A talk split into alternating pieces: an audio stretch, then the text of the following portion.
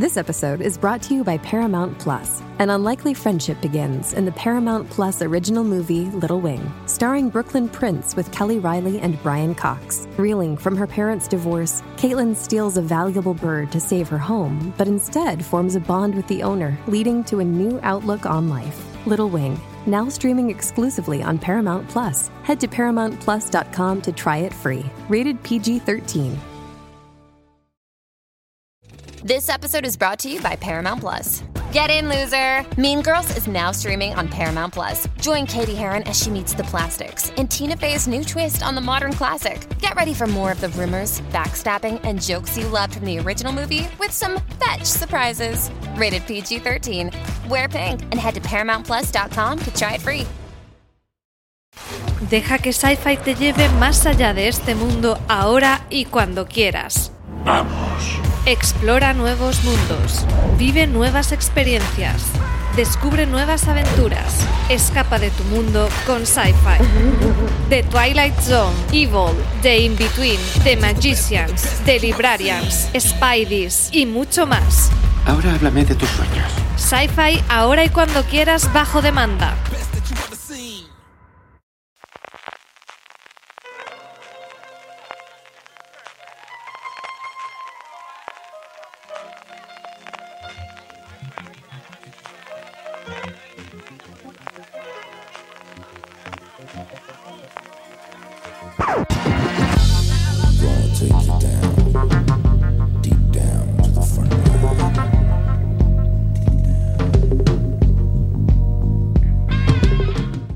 Hola a todos y bienvenidos, soy CJ Navas y esto es Gran Angular, el programa de fuera de series donde analizamos cada semana un tema de la industria televisiva en profundidad. Hoy ponemos el foco en la industria del doblaje, una faceta del audiovisual a la que muchas veces no le prestamos la demasiada atención o la atención desde luego que merecería. Curiosamente, ahora en tiempos del coronavirus, en el que los estudios de doblaje han parado su actividad, pero seguimos consumiendo y mucho nuestras series favoritas, parece que el doblaje se está reivindicando más que nunca. Para hablar de todo ello me acompaña Francis Arrabal. Francis, ¿cómo estamos? Muy buenas, pues con muchas ganas de hablar de este tema, que a veces se nos suele quedar más en los márgenes eh, a los seriéfilos cuando hablamos de, de las diferentes ramas que engloba la industria televisiva. Así que muy contento que hoy le pongamos el foco a todo este tema, que con el coronavirus, con la crisis del coronavirus, hemos visto como muchos estrenos se retrasaban o se paralizaban precisamente por este tema.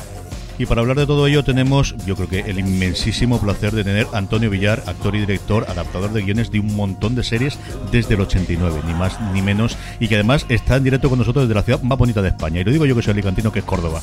Yo tengo una debilidad especial por esa ciudad, por toda Andalucía en general, pero por Córdoba en particular. Antonio, mil millones de gracias por estar con nosotros hablando de todo. Pues muchas gracias. Desde el embrujo que pueda tener mi ciudad, Córdoba, como lo puede tener Granada, o como lo puede tener Sevilla, como lo puede tener Alicante, que me parece también una ciudad maravillosa, pues yo voy a intentar desgranar con vosotros o explicar, como hice también, o intenté hacer con Tronos, pues lo más fácilmente posible lo que es nuestro trabajo, nuestra producción.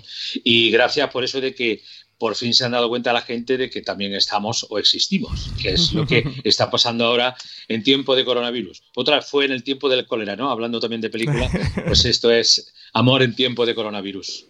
Francis, un doblaje que, que por hacer la nota histórica, ya que no hemos currado el guion, vamos a tirar de esto, que no se quede después, que el trabajo de María Santonja hace todo esto quede en este, que va a cumplir prácticamente 100 años. No- 87 años tiene el, el doblaje en España desde que el 33 se hizo la primera vez en Madrid y en Barcelona, Francis.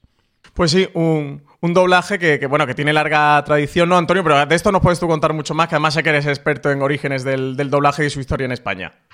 Bueno, lo más importante es que en el año 33 CJ, eh, la primera grabación la dirige Luis Buñuel en París. Y tiene el nombre de una de nuestras ilustres, que es Ire- Irene de Luna, que hacemos unos premios, Irene de Luna, a toda una carrera, a la profesión de- de- del doblaje, del técnico, del sonido, de, otras muchas cosas que hemos venido celebrando. Este año, pues por circunstancias que ya sabéis, pues no se puede celebrar. Pero lo que sí es cierto es que desde aquella primera intervención, después en Voz España en, en- en- en Barcelona y posteriormente ya Madrid, esto ha tenido un largo recorrido, pero hasta llegar a ese punto, digamos que hay que agradecer la idea de que toda la industria americana eh, quisiera vender su producto en Europa, ¿no? Y no tenía una eh, facilidad, porque en aquellos eran años un poquito revueltos, años 30, recién salidos de una crisis gorda como, la que vamos a tener, pero la del 29. Entonces, ¿cómo se abrían mercados nuevos y cómo se producía esa posibilidad de hacer un sonoro, un cine sonoro, y que además fuera dedicado al gran público? ¿eh? que, se pudiera ver eh, grandes películas, andamientos o como lo que el viento se llevó, etcétera, eh, a gran pantalla y en español. Eso era una, cosa tremenda. Un ingeniero de la Paramount ideó esta idea de las bandas magnéticas y a partir de ahí pues nació todo el sonoro. Prácticamente el doblaje se hacía sobre magnético, si era costoso, porque era un, sinfín que si se estropeaba se tenía que tirar, se rodaba por, mm, eh, por bobinas de 10 minutos, había que memorizar 10 minutos para poder hablar. Por eso muchas veces los países sincrónicos, porque ¿quién paraba aquello con la pasta que valía aquello? Pero bueno, estos son los primeros comienzos. Yo siempre digo que hubo un momento en que la rueda era cuadrada y a partir de que fue rodando se hizo los picos suficientemente redondos como para llegar a construir una rueda y hacer que el carro empezara a andar. Ese ha sido nuestro objetivo, que hoy llega hasta un mundo en el que vosotros también estáis muy, muy metidos, que es el videojuego. Fijarse si ha rodado esto, ¿eh? Fijarse todo. O sea, hoy un videojuego es prácticamente una película. Lo que pasa es que se, dobla de, de, forma distinta. Eso es otro tema que después podemos tocar. Pero bueno, en principio, efectivamente, nuestra historia es ya centenaria. Y eso yo me alegro. Y desde luego siempre pensamos, pues eso, en los orígenes en el cine y toda la relación que tuvo con la censura o cuando realmente se impone el que todas las películas que vienen tengan, luego las series y luego yo, es cierto que es una cosa que me he dado mucho cuenta ahora cuando soy padre de todas las series de animación y de todas las series eh, juveniles, que hay muchísimas en canales que quizás nosotros en fuera de series tratamos menos porque no tiene el tipo de, series de las que habitualmente hablamos, pero que evidentemente tiene toda esa labor detrás de algo que, también Antonio tenemos que comentar porque no solo es actor de, de doblaje, sino director, que es otra de esas facetas que quizás no hemos pensado habitualmente o que yo me pasaba como cuando era pequeño y no entendía qué hacía un director de, orquesta, pero si todos saben tocar los instrumentos, ¿por qué les hace falta un señor ahí con la batuta haciendo no sé qué, no sé cuántos? Igual no. Y que evidentemente tiene que tener su peso de... Eh, alguien tiene que dirigir toda esta segunda reinterpretación de la obra original que tenemos en películas, en videojuegos o evidentemente en series. Antes se hacía mucho eh, la interpretación se basaba mucho en, los pedazos de actores que teníamos para doblar, ¿no? Entonces hacían su interpretación. Hoy el lenguaje moderno es diferente. Hoy se hace la interpretación que ya viene dada por el actor de origen. No intentamos eh, tampoco, a veces si la película es mala, intentamos hacerla mejor. Yo recuerdo un célebre dicho, un célebre dicho de mi querido Mediavilla en Paz Descanse y seguro que nos oye, que decía, eh, bueno, esta película es una mierda, pero vamos a hacer una buena mierda. Entonces quedará mejor. Entonces, estas cosas, cuando te las dicen y lo ves, después dices, es verdad. O sea, esto podría ser una película cochambrosa y, sin embargo, se ha convertido en una película de culto, ¿no? Como ha habido películas que no, no nadie las esperaba y ahora de buena primera salta esto. Efectivamente, la función de un director en una sala es como el director de una orquesta. Si hay un instrumento que se va en el ensayo, le va corrigiendo hasta que llega el momento en el que esa flauta tiene que sonar al conjunto de lo que estamos haciendo. No es permisible decir, oye, ¿me dejas que diga? No, no, hay una labor detrás de todo esto, de preparación, de adaptación, de traducción, para que llegue a una sala y se diga lo que hay allí. El único que interviene por medio es el cliente, que es el que revisa el guion y dice, quítame esto y ponme lo otro. Ahí nosotros no tenemos nada que decir, porque es una parte que viene de arriba, ¿no? Que estemos o no estemos de acuerdo es otra cuestión, pero en principio se respeta perfectamente esto. Lo que sí es que cada vez vamos a ir tendiendo más a buscar los originales, a imitar e interpretar como el original. Si puedo incluso superarlo porque es muy plano, lo supero con mi interpretación, con mi forma de hacer, con mi forma de decir, ¿no? Y eso es lo que comunica con la gente. Si no, eh, mal vamos, ¿eh? mal vamos. Porque de hecho habrá series que habréis visto yo, que he visto en castellano, que las he quitado y me las he visto en inglés, ¿eh? Porque no aguanto el doblaje castellano, por ejemplo. Sin embargo, hay otras series en inglés que no las aguanto porque de manera de seguirlas y se oye nada más que ruido y nosotros le damos un poquito de sonido, ¿no? De, de que puedas entender lo que hay, ¿no?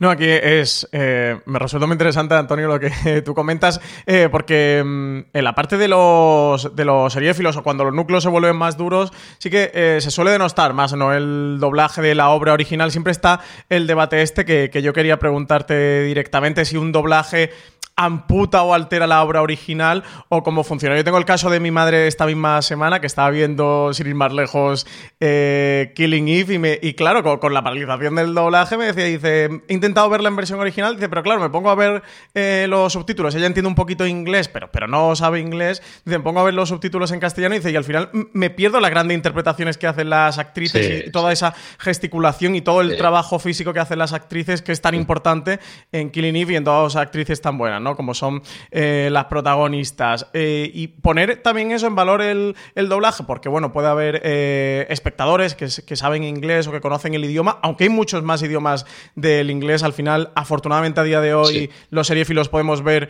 series de todo el mundo, desde Asia, cualquier parte de, Europa o incluso África. Y, no tienes por qué conocer el, idioma original. Y sí. que me ocurría esto con mi madre, ¿no? Al final, ponerte este, este, esta toma tierra de decir, no estás tú solo en el mundo y hay, gente que sí que necesita el doblaje. Pero en cualquier caso, el, sobre el debate este de si amputa o altera la obra original, ¿tú cómo, cómo lo ves? Porque eso, porque has comentado que, incluso tú has llegado a ver series de decir, no, no, me voy a poner la versión original, porque esto no hay quien lo, escuche. Al final, como en todas las profesiones, ¿eh? hay gente que hace muy buen trabajo y gente que hace mal trabajo. He dicho el pecado, pero no voy a decir el pecador. Entonces, la cuestión es muy sencilla, Francis. Yo, o por lo menos desde el tiempo que llevo en esto, jamás he pretendido cercenar la parte literaria o del lenguaje audiovisual que me transmite una película, porque sería como cercenar el trabajo de un compañero mío que es guionista y que ha querido plasmar a través de esa película lo que él quiere decir.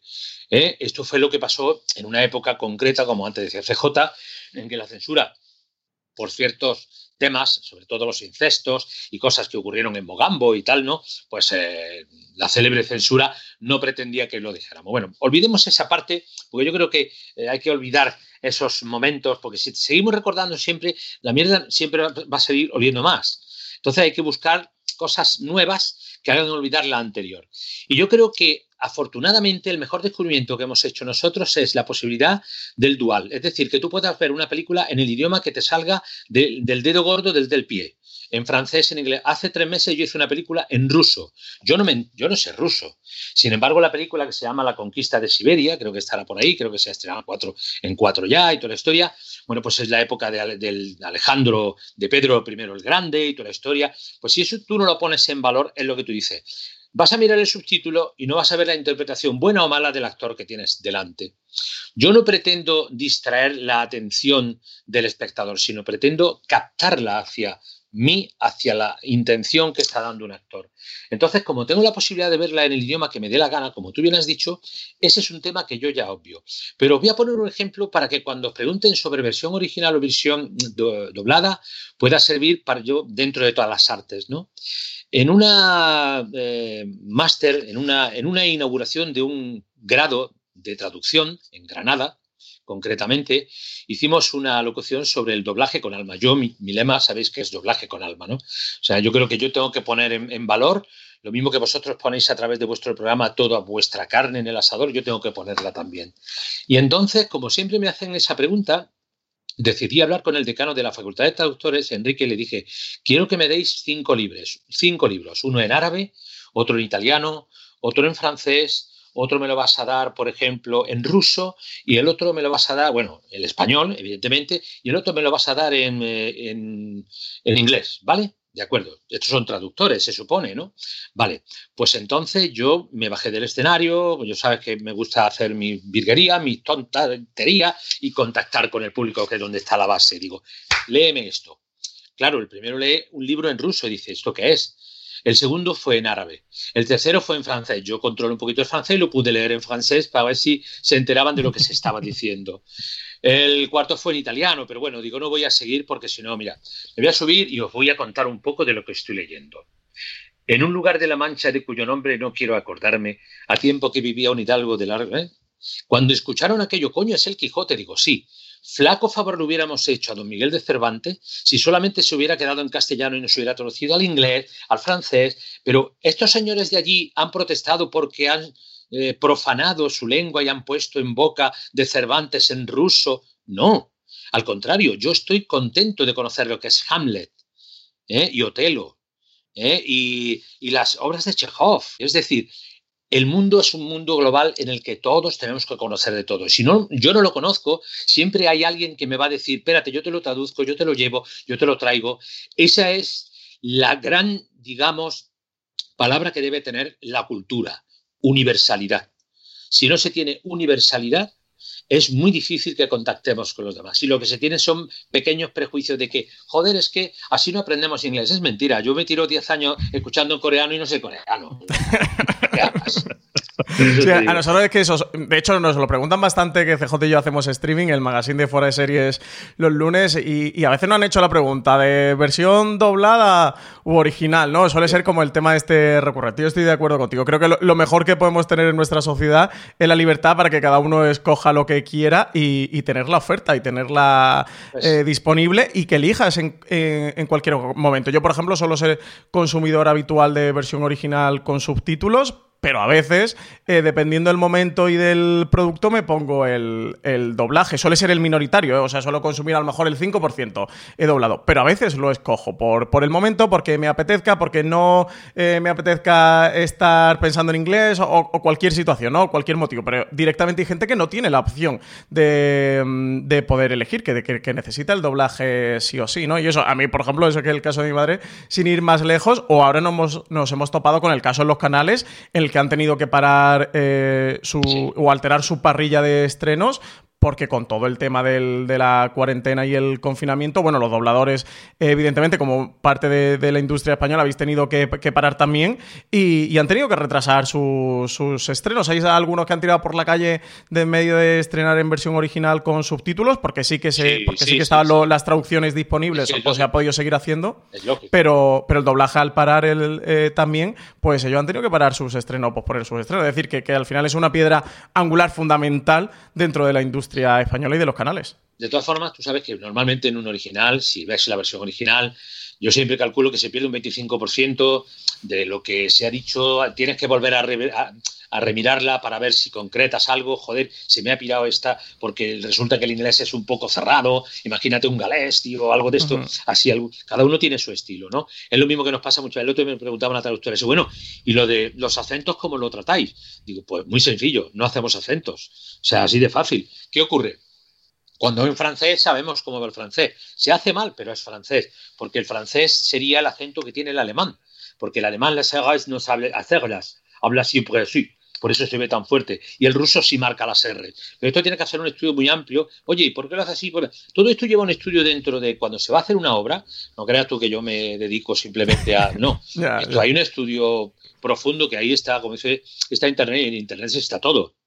El que comete errores de laísmo, el que comete errores de loísmo, el que conjuga verbos que no están en el tiempo real que tienen que, ser, etcétera, etcétera. Todo esto educa también, ¿eh? lingüísticamente educa. ¿eh? Pero, bueno, es lo que tú dices.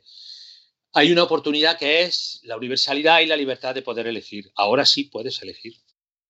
Yo quería incidir, Antonio, y antes de eso, pues, yo, eh, yo veo prácticamente todo personalmente en, versión original lo que puedo, pero oigo un montón doblado, como os decía antes, por las crías, porque al final prácticamente el 100% del consumo que tienen ellos de series eh, de adolescentes o de series de niños, porque al final como son niñas, ven series de adolescentes, como todos hemos hecho cuando hemos podido, o de series de dibujos animados, las ven todas evidentemente dobladas. Y luego la segunda derivada es una cosa que hemos comentado también es, es que no solo está el inglés, es que la llegada de las plataformas ha permitido, por un lado, que aquí nos lleguen todas las oleada nórdica, malodeada francesa, la oleada italiana con sus comorras, la oleada todas las, las eh, asiáticas que teníamos antes en núcleos, que hablar de las series coreanas y de series similares, y luego exportar. Es decir, el hecho de que ahora los americanos y los ingleses están viendo que quieren ver La Casa de Papel, que quieren ver Elite, y que incluso los realities. Yo ayer sorprendí, mi hija le encanta eh, Nailed It, lo que ahora se llama Kini Cloud, y han hecho una versión ahora en francés, y me la sorprendí porque no está doblada en español, pero sí en inglés. Y han montado desde el principio un doblaje en inglés para poder verla,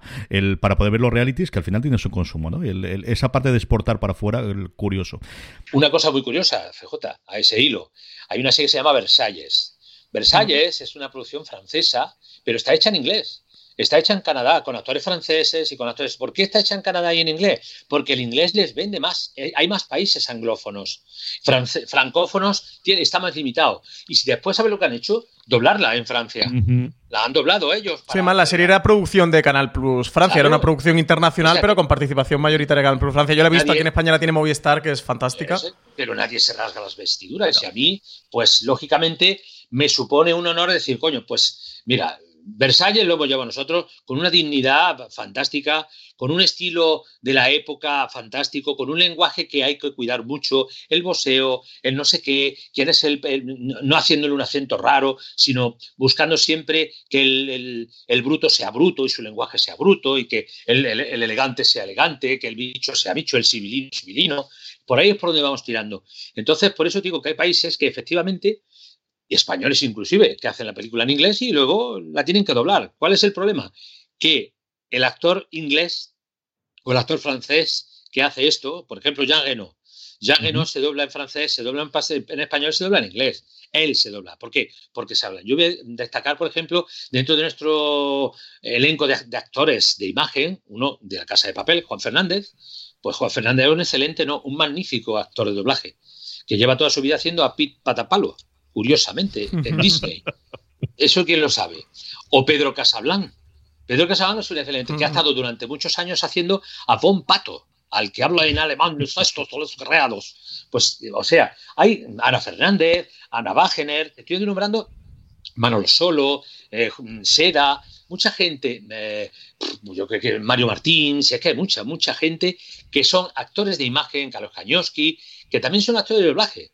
La propia Bardem, su, uh, su padre, pues eh, trabajaba en EXA como director de películas españolas, que era, y tenían que volver a doblar el sonido de directo porque era muy malo, y se hacía en EXA.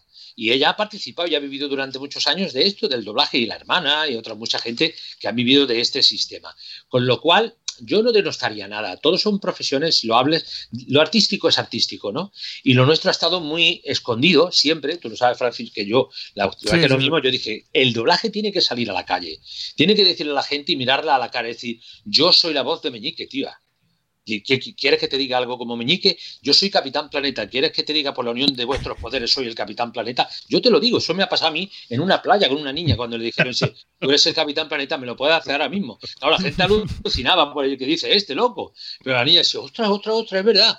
Pero bueno, es que viven, eh, son así, disfrutan con eso, ¿no? Disfrutan con preguntarte, oye, ¿qué pasó con el Houndedor? ¿Cómo solucionaste el problema de la puerta? Eh, Odor, aguanta el portón, aguanta el portón, Odor. tal. Te lo íbamos a preguntar, ¿eh, Antonio? Te lo, íbamos- te lo íbamos a preguntar, porque esa anécdota es muy buena. Pero son anécdotas que están, están dentro de, de todo este entresijo que vosotros estáis hablando, ¿eh? Ese holdedor yo creo es la vez que lo recordábamos, sí. Sí. Ya que has sacado el melón de, Juego de Tronos, Antonio, también por, por poner en valor vuestro trabajo y la- las dificultades con las que trabajáis a veces, porque desde, desde el punto de vista de- del espectador, nosotros cuando llega el producto terminado a nuestra casa, nuestra televisión, eh, vemos perfectamente todo lo que hacen los actores, eh, los contextos de la escena, de cuál, cuál es el tono, cuál es la gesticulación. eh, vosotros a veces podéis trabajar con esa facilidad, con esa libertad, pero otras veces se os ha complicado mucho el trabajo.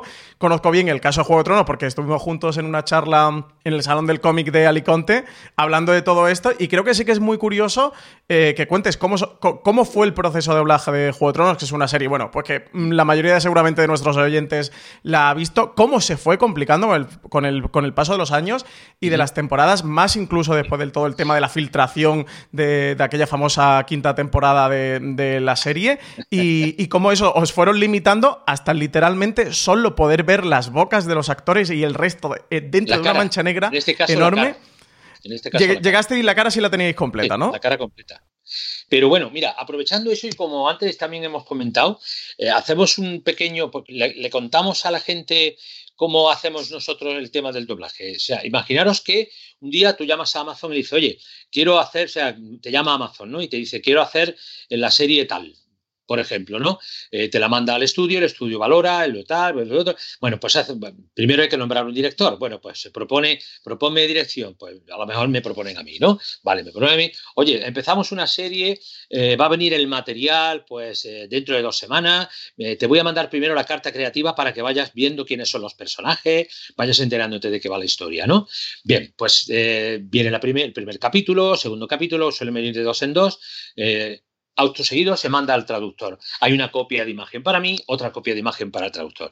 Esta copia de imagen, curiosamente, en el caso de Juego de Tronos, eh, como últimamente en casi todas, suele venir en blanco y negro en alta definición, pero en blanco y negro, con las marcas de agua de la que corresponde distribuidora HBO, Netflix, 18 eh, códigos de tiempo arriba y abajo y tal, unas barras que cruzan. Lo que ves es de todo menos la boca del personaje que tú tienes que doblar muchas veces, ¿no? Entonces, frente a esta dificultad hemos tenido que utilizar lo que estáis utilizando tú y yo y todos nosotros, los cascos, para poder seguir, por lo menos, e identificar. Ahora, o Dios me ha dotado de una, oreja un poquito especial para poder distinguir quién está hablando, o mm, podría haber metido más la gamba en muchos de los sitios, de los momentos en los que hemos estado, ¿no? Entonces, una vez que se coge esto, esto se traduce, se manda al, al, que marca el, guion, lo hace en tomas y la llamamos take, para que la gente entienda, es como una toma de cine que dura entre 30 y 40 segundos, 45 segundos, ¿vale? Esa toma de cine, que se paga a 4,22 euros ¿eh? a 4,22 euros, eh, tiene como el fontanero un CG que es el desplazamiento, que vale 38 aproximadamente. Yo por llegar al estudio ya el desplazamiento me lo tienen que pagar. Y ahora por cada toma que hago, pues me pagan 4,22. El minuto está estipulado para el director, el minuto de doblaje, de ajuste, de preparación, de 4,77. Entonces vais haciendo cálculo de lo que una obra que a lo mejor dura un día entero, o sea, 13 horas, por lo mejor si salen 200 euros y divides, en total te sale a 20 euros creo que es la hora. Más o menos lo que cobra la señora de la limpieza que viene por la mañana en hacernos la casa aproximadamente. Pero nos da igual, es nuestra profesión y es queremos hacer lo mejor y dar lo mejor de lo que hay dentro. Esto es a grosso modo después, cuando ya llega a mí, yo ya adapto, o sea, adapto el guion a la boca, adapto la parte literaria y luego viene una supervisión. Es decir, tenemos unos controles lingüísticos para evitar errores. Esta lingüística es Gigamesh, en este caso la, editorial de los Juegos de Tronos. Natalia nos hace un recuento, volvemos a repasar y esto vuelve a ir a Canal Plus a Movistar ahora, ¿no? Movistar tiene al señor Caballero que nos hace otra jugada, hace otro repaso, los nombres, sobre todo por los nombres, porque se coincidan con los libros, lleven la estructura. Después de todo esto ha pasado una semana, ¿eh? Pero semana con horas. ¿Para qué? Para que el viernes, supongamos, ¿no? O el lunes siguiente, nosotros podamos tener ese capítulo en sala y, ojo, milagro, ¿eh? Un capítulo de más de una hora se hace en una mañana y una tarde. Es decir, en 13 horas, lo que ellos han tardado un año, un capítulo nosotros lo hacemos en una mañana y una tarde. ¿Cómo? Muy sencillo. Pantalla en blanco y negro, como os he dicho, empezamos así. Solamente vemos el círculo de la cara, con lo cual si se va al off, tienes que intuir cómo va. El que habla en off, tienes que saber qué es él, porque si no después, cuando se abra todo el plano y se ponga en color, puede ser que no sea él y le haya puesto a eh, Torgonudo le haya puesto la voz de Davos, por ejemplo, ¿no? Que es otra de las anécdotas que después contaremos. Entonces, todo esto va implicando un cierto riesgo para que después, cuando sale a pantalla, diga, joder, pero si está bien y todo, milagro, albricias, ¿no? ¿Qué ocurre? Pues sistemas de seguridad. Después de las filtraciones aquellas, en esta última temporada también ha habido otra filtración a través de un friki de estos mm, que está por ahí, un tal doctor no sé qué. Pero bueno, la cuestión está en que ha habido un mamoneo y solución. Pues eh, nadie entra en la sala, solamente está el técnico, que es el único que puede estar presente, y el actor, que va a doblar, dobla sobre una tablet solo su papel. Es decir, solamente no tiene el pie del que el pie lo tengo yo. This episode is brought to you by Paramount Plus. An unlikely friendship begins in the Paramount Plus original movie Little Wing, starring Brooklyn Prince with Kelly Riley and Brian Cox. Reeling from her parents' divorce, Caitlin steals a valuable bird to save her home, but instead forms a bond with the owner, leading to a new outlook on life. Little Wing, now streaming exclusively on Paramount Plus. Head to ParamountPlus.com to try it free. Rated PG 13. It's Kaylee Cuoco for Priceline. Ready to go to your happy place for a happy price? Well, why didn't you say so? Just download the Priceline app right now and save up to 60% on hotels. So, whether it's Cousin Kevin's Kazoo concert in Kansas City, go Kevin, or Becky's Bachelorette Bash in Bermuda, you never have to miss a trip ever again. So, download the Priceline app today. Your savings are waiting. Go to your happy place for a happy price. Go to your happy price, Priceline. Yo tengo que hacer de padre, de madre, de hijo y de Espíritu Santo. Y le tengo que dar el pie a para que sepa de qué estamos hablando. Contárselo, explicárselo y después de todo esto sale la obra. Y veis el primer capítulo y dices, madre mía, ¿qué ha pasado? Qué bien ha quedado la cosa, ¿no? Milagro. Pues sí. Si después se ocurre algún fallo, como diría mi amigo eh, el, el que ha inventado nuestro diccionario de Valirio, eh, Campbell, el, el, loco Campbell, pues dijo cuando sucedió lo que sucedió, ya todo la anécdota, sabéis que en uno de los capítulos es la gran batalla de la noche, que no se ve nada, solamente hay antorcha, eh, prended las hogueras, prended las hogueras, y hay uno que dice, sí, cansias, que es Davos. Y dice, sí. ella no puede vernos porque viene con el dragón, ¿verdad? Uh -huh. Bueno, esto es spoiler aparte. ¿eh? ¿eh? viene con el dragón, no puede vernos. Tú ves a Torgonudo, ¿eh? a Gusano Gris, que está rodeando el sitio del cerco. ¡Emprended las hogueras! ¡Prended las hogueras! Y tú crees que sigue, pero dice, no. Según esto, ha transmitido una orden a Davos y Davos desde arriba está diciendo, pues en, en Valirio, sicancias. Pues se queda sicancias, porque no venía ni en el guion escrito original. Vale, pues tú te coges, te lo pones, te lo grabas, esto tal día como un jueves. Y el domingo, cuando se estrena a Tutti Plane, ¿eh? descubrimos el gazapo. El lunes a las 10 de la mañana estaba corregido. No os lo perdáis, ¿eh? O sea que sabíamos, pero entre esa hora y esa hora habían salido al mercado más de un millón de camisetas con sicansías. sí, el sicansíos, no, yo sí, recuerdo sí. que en Fuera de Series lo vimos, que el que lo sacó Álvaro en su momento, el sicansíos, fue muy gracioso el gazapa, que él fue muy, muy pero gracioso. Bueno, eh, es el de la taza de Starbucks, el otro que se deja no sé qué, pero es que es normal, al, ritmo que se va trabajando en estas profesiones ya últimamente, es normal que salgan estas cosas y, hay, y, no hay que darle tanta importancia. Eso no, yo creo que sobre todo es para nosotros ha quedado como una de las anécdotas, lo mismo que la de How the Dog. Esa es otra de las que a nosotros significó tres meses antes un quebradero de cabeza. Tres meses hemos estado dándole vueltas a esa frase. Tres meses para que la boca y aguanta el portón odor, portón odor, porque esto se tiene que quedar al final en odor, odor, odor, ¿vale? Pues eh, significará algo. Esto empieza uno, empieza otro, hicimos una especie de bandas entre una voz joven exactamente igual que la de Odor, que era la de Alejandro Saudinó, la otra es la de Ángel Amorós. Entonces tú empiezas aquí, pero sigue repitiéndolo, repitiéndolo, porque se va a mezclar con Ángel cuando dice, eh, Odor, Odor, porque lo único... Y llegará un momento en que en cuatro bandas el batiburrillo va a ser tan grande que solamente se va a oír Odor, Odor solamente es lo que queremos conseguir. Esto lo hicimos en la presentación de, de la temporada, lo hicimos eh, con eh, en Movistar, que la presentó la serie, acordáis, en los cines allí de Chamartín. Uh -huh. yo dividí la sala en la mitad, me hacía una cosa y la mitad me hacía otra. Y al final acabó oyéndose nada más que Odor, Odor, Odor. Y decía, pero ¿cómo es posible? Que a ellos la jugaron bien, ¿eh? La, la, jugarreta. Bueno, no sabemos si de George R. R. Martin, porque a ese momento no, no han llegado de momento los libros, no. pero al menos Benioff y Weiss sí que sí. transformar el Holdedor en Hodor. Y, y el, claro, es que al final la carga significativa que tiene en el background del personaje es fortísimo. Ya ves. Y ahora, y ahora apáñatelas en, en castellano o en cualquier otro idioma. En Italia tendrían su marrón y en Alemania el otro tanto, y, y en Rusia el suyo y suma y, y sigue, ¿no? Y en países sudamericanos no te quiero ni contar aquello era un, una guasa.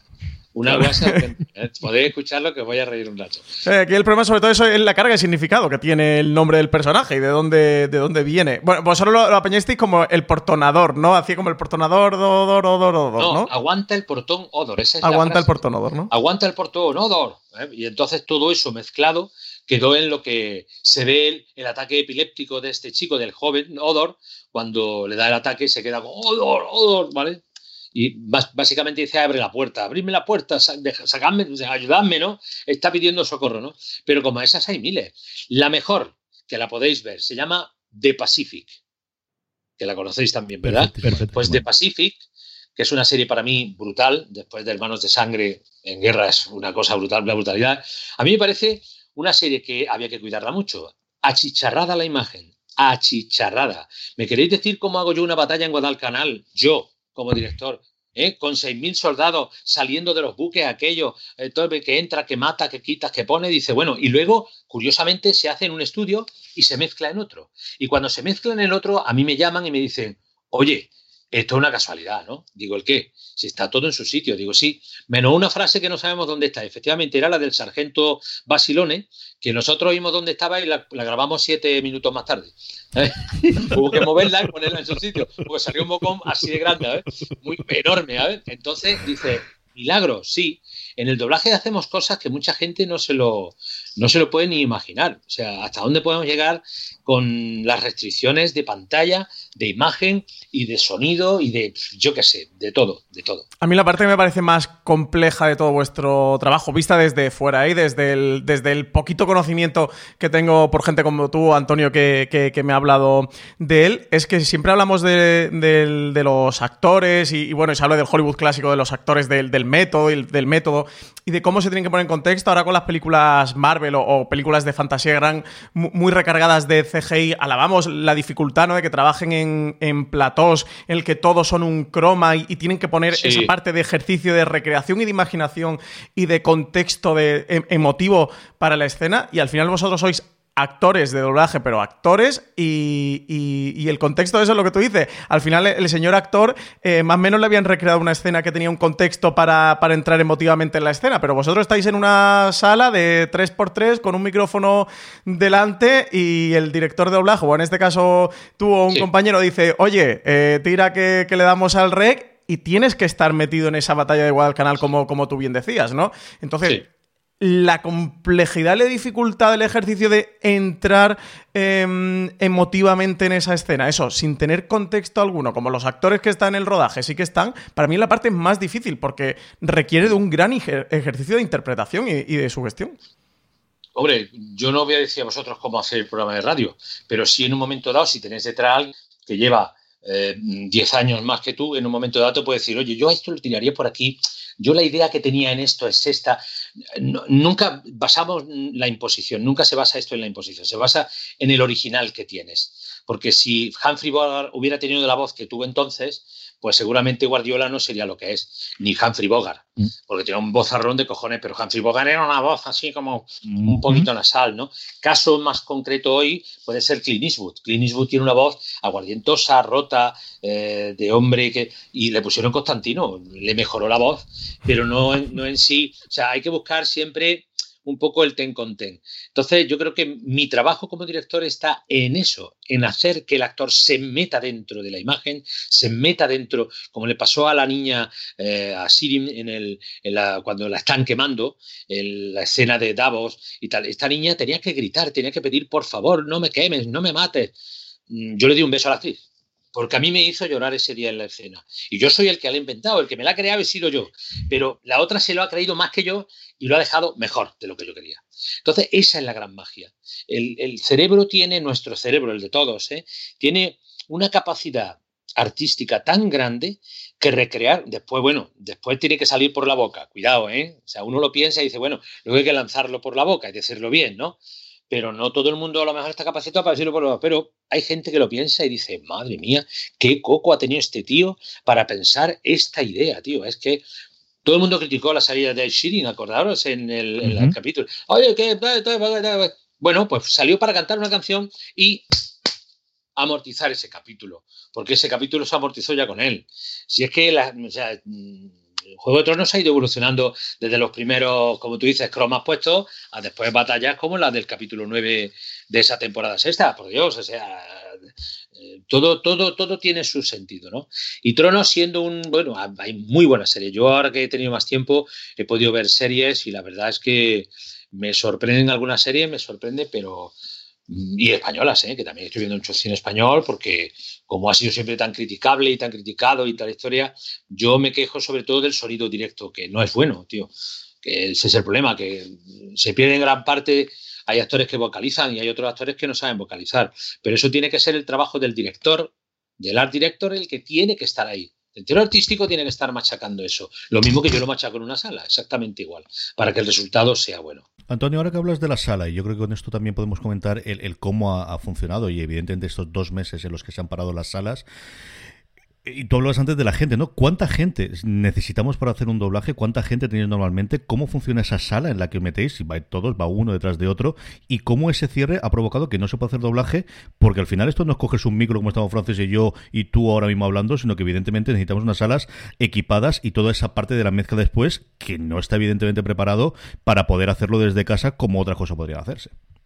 Evidentemente, evidentemente. Bueno, hay gente que si se monta su pequeño estudio, luego después eh, se oirá metálico, no metálico, ya la, la, parte de mezclas es bastante interesante, pero eh, el perder el contacto con el señor que sabe la obra, esto se puede hacer telemáticamente. Es decir, yo no tengo por qué estar en la sala, CJ, yo no tengo por qué estar, pero el actor sí.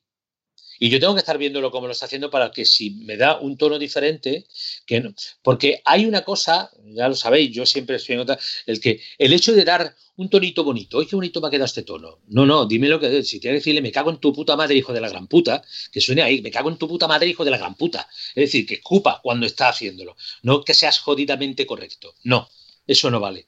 Yo a mí me somos dos escuelas diferentes, Barcelona es más buah, buah, buah, y Madrid es más de eh, vísceras, ¿eh? más de eh, tu puta madre, y el otro es jodida madre. No, no tenemos nada que ver en ese aspecto. Y cuidado, ¿eh? que yo admiro el trabajo de, de pedazos grandes, grandísimos actores de Barcelona que hacen un trabajo estupendo, pero no todos tienen un vozarrón estupendo. Hay gente que tiene una voz media al que le sacas un trabajo acojonante, pero tienes que saber dirigirlo. O sea, no puedes ir a dejarlos ahí a la buena de Dios. ¿Qué ocurre? En un estudio está todo preparado, tienes un técnico. Afortunadamente, hace muchos años que nosotros sabíamos que llegaba el coronavirus y individualizamos el trabajo. Se hace todo por banda, CJ. Es decir, viene un tío solo en el atril con el director y el técnico. No permitimos la entrada de nadie por secreto de confidencialidad. Y ahora, hasta ahora ha habido oyentes de gente que está estudiando doblaje y tal, uh -huh. pero ah, eso ya, mmm, lo siento, pero eso se va a cortar. Ya no se puede, uh -huh. es imposible. Ahora hay que llegar a un protocolo, hay que desinfectar la sala, hay que ponerle un. Cuidado, el actor tiene que ponerle el pañuelito suyo que va a utilizar delante del micrófono para que después, cuando termine, lo quite él y lo tire, etcétera. Desinfectarse, tomarse temperatura, etcétera. Todo esto está ya muy controlado. Pero ya venimos haciéndolo de antes ya venimos con muchos años de experiencia en ese tema. Lo único que nos quejamos es de que sean de moqueta las, las salas, para no hacer ruido. Eso alberga más bichos de los que nosotros uh -huh. Debería ser o de madera, con un pequeño centro donde tú te pones, etcétera, etcétera. Pero, en fin, todo es manifiestamente mejorable. O sea que tampoco hay que. En cuanto a la, al tema, tenemos miedo. Eh, hay miedo a que tú vas a una sala y tú eres asintomático y tú traes el virus y tú lo pegas y automáticamente ese estudio se cierra y se quedan sin comer, pues bueno, ahora mismo están sin comer eh, 300 actores en Madrid, por ejemplo. Llevamos dos meses sin conocer lo que es nada, porque como estamos dentro del régimen de artistas y toreros, nos dan de alta y de baja en el día. Es decir, si tú no trabajas, no somos autónomos. Cuidado, ¿eh? Porque si somos autónomos, pagaríamos el autónomo y cotizaríamos a Hacienda. No. Los días que no trabajas, tú no cotizas a Hacienda ni a seguridad social. Con lo cual es más complicado todavía.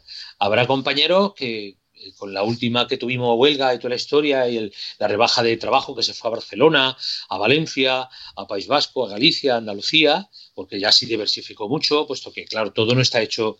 Ahora Madrid se quedó un poco al margen después de la última huelga que hubo. ¿Qué ocurre? Pues que hay gente que te llega y te dice, hoy no te, este mes no tengo ni para pagar la luz. Y eso es muy doloroso, ¿eh? Actores muy importantes con mucha, mucho, mucho peso dentro de la profesión y que, bueno, aunque hay una asociación que, que es Adoma y ahora hay dos en realidad, porque estamos ahí peleándonos unos con otros, no sé por qué, eh, pero eh, la idea es, esto tenemos que sacarlo adelante como sea, pero la gente no se nos puede morir en el camino, que te llegue una actriz de toda la vida súper conocida y no decir que te diga, llevo, es la primera vez en mi vida que llevo un mes sin hacer una convocatoria, porque a nosotros ya nos interesa cotizar para podernos jubilar cuando llegue su momento, si es que nos llega la cotización. Eh, los actores de teatro están jodidos, los músicos están muy jodidos, y así vas cogiendo el mundo del audiovisual. En audiovisual no se rueda nada. Los videojuegos, mm, mira tú, ¿eh? la importancia que estamos ahí al mes de agosto, con todo el follón preparándose, ya veremos qué es lo que pasa. Y ahí entra la otra parte, y ahora ya si queréis preguntar, por ejemplo, lo de los videojuegos. El videojuego es un videojuego, es una historia épica, eh, súper eh, narrada y súper no sé cuánto, que claro, esto lleva a circunstancias o eh, en un videojuego no te importa, porque estás haciendo, sabes que todo aquello pasa dentro de, un, de una cosa que es un cuento, una historia que está fraguada para eso, para darle tensión y tal, ¿no? Pero luego si tú ves realmente el doblaje de la cara de ese tío, no pega esas voces, ni está tan gritón, ni está... Eso es una cosa de las que yo siempre he dicho, oye, pero es que lo quieren así, vale, perfecto. ¿Cuál ha sido el ejemplo? The Witcher. The Witcher es un videojuego que se ha pasado a lo real. Y bueno, yo he visto algo del doblaje y yo conozco a los compañeros que lo doblan. Yo no creo que ellos hayan querido doblar así. Esto es una imposición en la que se dice, oye, esa es otra parte. El cliente, pues, manda y te dice, oye, esto lo queremos así. Y lo haces así. No es que esté mal, peor, regular, no. Es que las instrucciones que se han dado son estas. Y esto es lo que hay. Pues con lo demás es todo igual.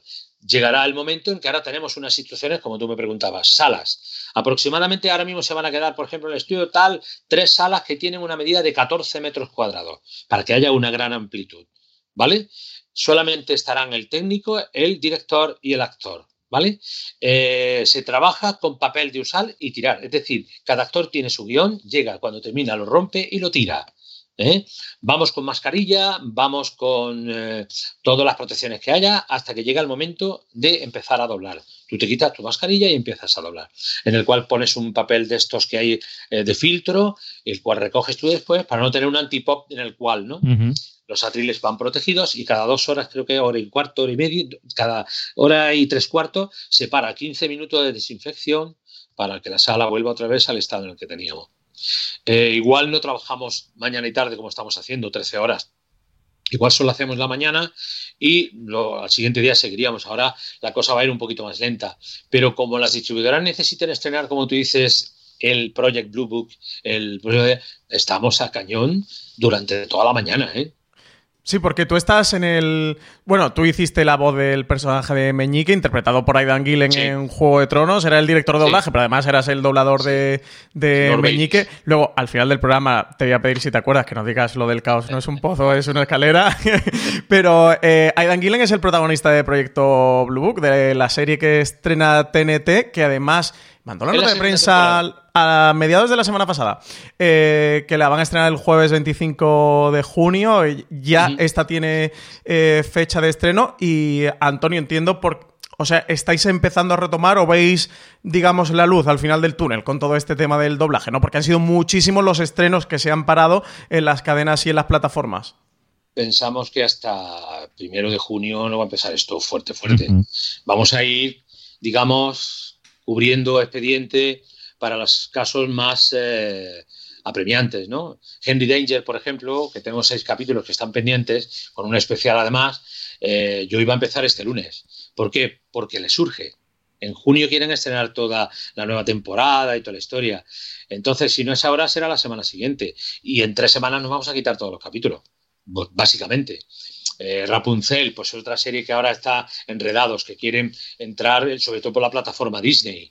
Eh, Mickey y los superpilotos es otra de las que está ahí pendiente, ¿no? Simpson, que entró temporada nueva. Ah. Hay muchas series que están pendientes, ¿eh? El Rey León, etcétera, etcétera, que están pendientes de eso, de, de decir, vamos, pero no al ritmo de lo que íbamos a estar antes, eso ya te lo garantizo. ¿Que será mejor o peor? Yo lo que digo es como todo, no hay mal que 100 años dure ni cuerpo que lo resista. Con lo cual, no va a haber más remedio que en la primera semana de junio yo creo que está todo ya a tope y funcionando. Económicamente, a lo mejor por sanidad, yo creo que va a haber muchas eh, recaídas, va a haber mucho, mucho, mucho que hablar, pero por economía, hay gente que está pasándolo muy mal. ¿eh? Yo me alegro que me hayas comentado de Henry Danger porque yo venía a hacer este programa solo con un mandato de mis dos hijas diciéndome, papá, cuando yo le he dicho con quién venía a hablar esta mañana en Gran Angular, es papá, pregunta cuándo va a tener Henry Yo no te preguntes, hija mías, no os preocupes las dos, especialmente Charlotte, que además como hay una protagonista que se llama Charlotte, es una serie, a las dos es su serie favorita, pero ella más todavía. Es una cosa continuada toda, mira, ya es al menos esa alegría a las pobrecicas mías, que las tengo aquí también encerradas, se la puedo dar. Que se la, puedo la dar. idea, la idea esa, que empezar este, haber hecho dos capítulos esta semana que viene, dos la siguiente, en fin, empezar a, a cerrar ¿no? la temporada que corresponde, que tiene una continuación eh, después a partir de junio. Por eso decía que eh, se ven obligados porque además es curioso que una serie que empezó en Nickelodeon se ha diferido también, ya la he visto en HBO, ya la he visto en Clam, ya la he visto en algunos sitios, digo, mira tú, ¿por dónde? eh? Es una serie que, como te decía antes, empezó siendo un juego para nosotros, divertido porque era para adolescentes sin picardía, o sea, teniéndolo todo como muy amarrado, pero con muchos gas de gracia, ¿no? Eh, por ejemplo, eh, el, el capitán Tan es un payaso, pero un payaso divertido. Es un, es un payaso que, que eso, que se gasta las cosas y, y me pregunta, ¿y, y quieres que diga esto? Digo, sí, dilo, Guillermo, por favor, tú dilo, dile, dile, ay, qué malito estoy, pero qué poquito me quejo, ¿no? Y entonces pues él lo dice y no puede, porque se pone a reírse y después ya no lo puede decir, claro, todas estas cosas. La última que, el último bueno fue un, rescaté un, un dicho que hicimos en la serie MASH, cuando se hizo la masterización nueva, que es eh, cuando queremos quitar importancia a las cosas, el capitán, capitán Mann dice pelillos tú de sí. Y entonces queda perfecto, a ver. pelillos tú de sí. A ver, ya está. O no se explique more, ya está, vámonos. Entonces, Son algunas de las incorporaciones. Antonio, ¿empezáis más o menos a volver o intentar volver a la normalidad ahora a partir de mayo o a lo largo de mayo? Para junio estar en pleno rendimiento y empezar a volver a doblarse. ¿no? O sea que entendemos que por finales de mayo, junio, volveremos a tener estreno de todas esas series que están paradas y que los seriófilos están esperando. Yo creo que sí, o sea que la idea sería, bueno, según eh, me cuentan compañeros, se están terminando películas que se dejaron sin hacer, eh, estamos empezando series, estamos dando preferencia, bueno, los estudios están dando preferencia de estrenos. Es decir, esto urge, vamos. Esto es para el mes que viene, hay que hacerlo ya. Esto es para la semana que viene, ya, inmediatamente. ¿Cómo lo hacemos? Ya no estructuramos y lo vemos. Pero en principio sí, vamos a ir dando preferencia y yo creo que en junio se dará el pistoletazo de salida ya a una normalidad, hasta por lo menos el día 10, que se desconfine todo y que empiece otra vez a fluir, pues yo creo que sí, pero vamos, que una vez que empecemos o salgamos de esto, la tralla va a ser tremenda, ya lo sabéis, o sea que Pues desde luego que sí, muchísimo ánimo y muchísima fuerza para ti, Antonio, y para toda la gente del gremio. Francis, sé que no podemos despedirnos sin que Antonio diga la frase que tú querías, así que pídeselo de nuevo. Antonio, bueno, ¿te, acuerdas? Yo, yo creo que esta te la debes Sí. saber de memoria, ¿no? Con la cantidad de gente que te habremos dado la turra de Antonio. No creas. eh, dime, dime lo del Eh, caos. Espérate, te lo voy a decir. Es que la tengo copiada, la tengo siempre en archivo. La, la debería llevar en las notas del móvil es para cada vez que te paren por la calle o, o el carnicero. Ya me has pillado. Dice así: El caos no es un foso, es una escalera. Muchos intentan subirla y fracasan. Nunca podrán hacerlo. De nuevo la caída los destroza, pero otros, aunque les dé la oportunidad de subir, se aferran al reino, o a los dioses, o al amor.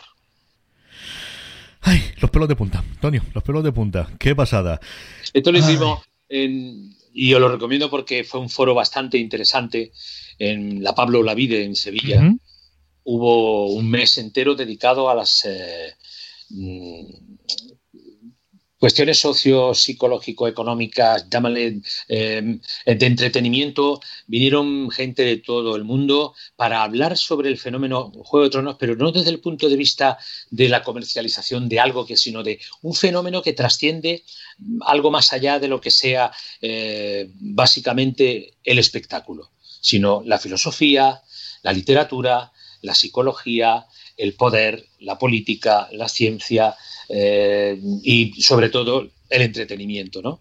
Y es interesante reunirse con gente que muchas veces no solamente viene como yo lo hago encantado, a decir, dime la frase tal, o hay que bien, mira, ¿por qué no me haces? No, a que te preguntan, ¿y qué sentiste cuando creaste la frase tal en el momento tal? Porque eh, es una serie tremendamente brutal. Nadie espera que al protas te lo cepilles.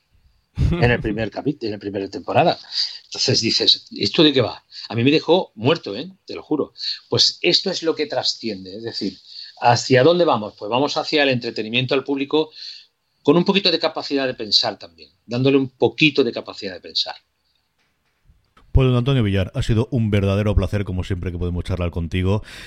Como decía antes, muchísimo ánimo, muchísimo eh, tanto para ti como para todo el gente del, gremio y no sabe lo feliz que has hecho a mis hijas de, este y el sentirme héroe por unos días que con estos días no viene nada más. Francis, ¿alguna cosa más que quieres comentar antes de que acabemos? Pues nada, darle las gracias, Antonio, que, es un placer siempre compartir contigo un, rato, que nos cuentes tanto sobre tu profesión, que sabemos que, te apasiona y que también conoces, más allá de haber estado director de, de Juego de Tronos, que, que, bueno, que es un hito eh, absoluto por el seguimiento, el reconocimiento de la serie y la calidad del doblaje que tiene y de interpretaciones que tiene eh, Juego de Tronos. Bueno, de hecho, re- habéis recibido algún premio del, del sindicato, ¿no? Sí, Eh, yo tengo el premio a la mejor dirección y adaptación por Juego de Tronos, la quinta temporada, y también tengo el premio también a dirección y adaptación de el- la Fundación de, Asturias, el, el TEC de Oro y toda esa historia. Sí. Eh, bueno, yo creo que el, el- el mayor premio que yo puedo recibir es estar con vosotros aquí ahora hablando, porque vosotros sois lo que hacéis que yo eh, pueda estar en boca de. Y como decía mi abuelo, mm, que hablen bien o mal, pero que hablen, por lo menos. Pues de verdad que es un placer, no que, esperemos que, no se pase todo esto rápido. Y que no tardemos tanto tiempo en vernos, tanto CJ Exacto, eso justo te iba a decir, que esperemos Dios. que se pase todo esto rápido para que vosotros podáis volver a la normalidad y al trabajo, como tú dices, esta crisis sanitaria, más allá de lo sanitario, pues afecta a lo económico y a la profesión y al trabajo de, de mucha gente, que, que también ahí, ahí se están acumulando historias dramáticas, así que esperemos que todo vuelva a la normalidad, que también eh, los seriéfilos y todos los oyentes de fuera de series puedan ver esas series que están esperando, que mi madre pueda ver Killing Eve, que la pobre tiene un drama con que Sí, no puede ver la sí, nueva sí, temporada de Killing Eve, y, y que se pase todo esto para tomar una cerveza, sea por Córdoba o sea por Madrid, Antonio. Sea donde eh, sea. tenemos la cerveza apuntada, ¿eh? Para cuando todo esto se pase. Con dos metros de distancia, pero no la dejamos. Sí, señor, sea aquí en Alicante, sea en Málaga o sea en Córdoba, que precisamente ahora hay con las cruces de mayo, madre mía, mira, con lo bonita que te deja recordar. Sí, ahora lo que hemos hecho es que nos las montamos en la casa, con Ujú. en los patios, dentro de los patios particulares, hay quien se escapa por la noche, la monte la deja montada para que la gente la vea. Esto es como todo, o sea, en Andalucía, eh, como ahí, el sol es lo que nos da la vida, es lo que nos mueve. Eh, otra cosa, tonte- tontería. Tú que sabes mucho de Málaga, Francis, no te lo voy a contar. Entonces, yo tengo aquí un sol de 34 grados. Eso me da vida. Sí, Y- absolutamente. Y cuando el coronavirus aparece, se muere solo. Ya. Absolutamente. Pues un abrazo enorme, Antonio, de verdad. Millones de gracias y que tengo muchas ganas de verte. A ver si, si eh, Sí, coincidimos pronto. Claro que sí, claro que sí. Un abrazo muy fuerte, Antonio, y a todos vosotros. Gracias por escucharnos. Mucho más contenido, como siempre, en fueradeseries.com. Muchísimos más programas en nuestra cadena de podcast y en el canal de YouTube, que tenemos un montón de cosas que estamos haciendo. Pasaros por youtube.com barra fuera de series. Gracias por escucharnos y, como siempre os digo, recordad, tened muchísimo cuidado y fuera.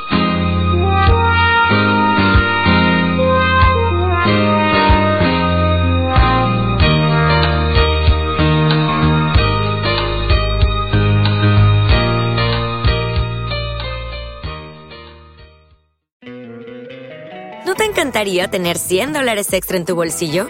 Haz que un experto bilingüe de TurboTax declare tus impuestos para el 31 de marzo y obtén 100 dólares de vuelta al instante. Porque no importa cuáles hayan sido tus logros del año pasado, TurboTax hace que cuenten. Obtén 100 dólares de vuelta y tus impuestos con 100% de precisión. Solo con Intuit TurboTax. Debes declarar para el 31 de marzo. Crédito solo aplicable al costo de la presentación federal con TurboTax Full Service. Oferta sujeta a cambios o cancelación en cualquier momento.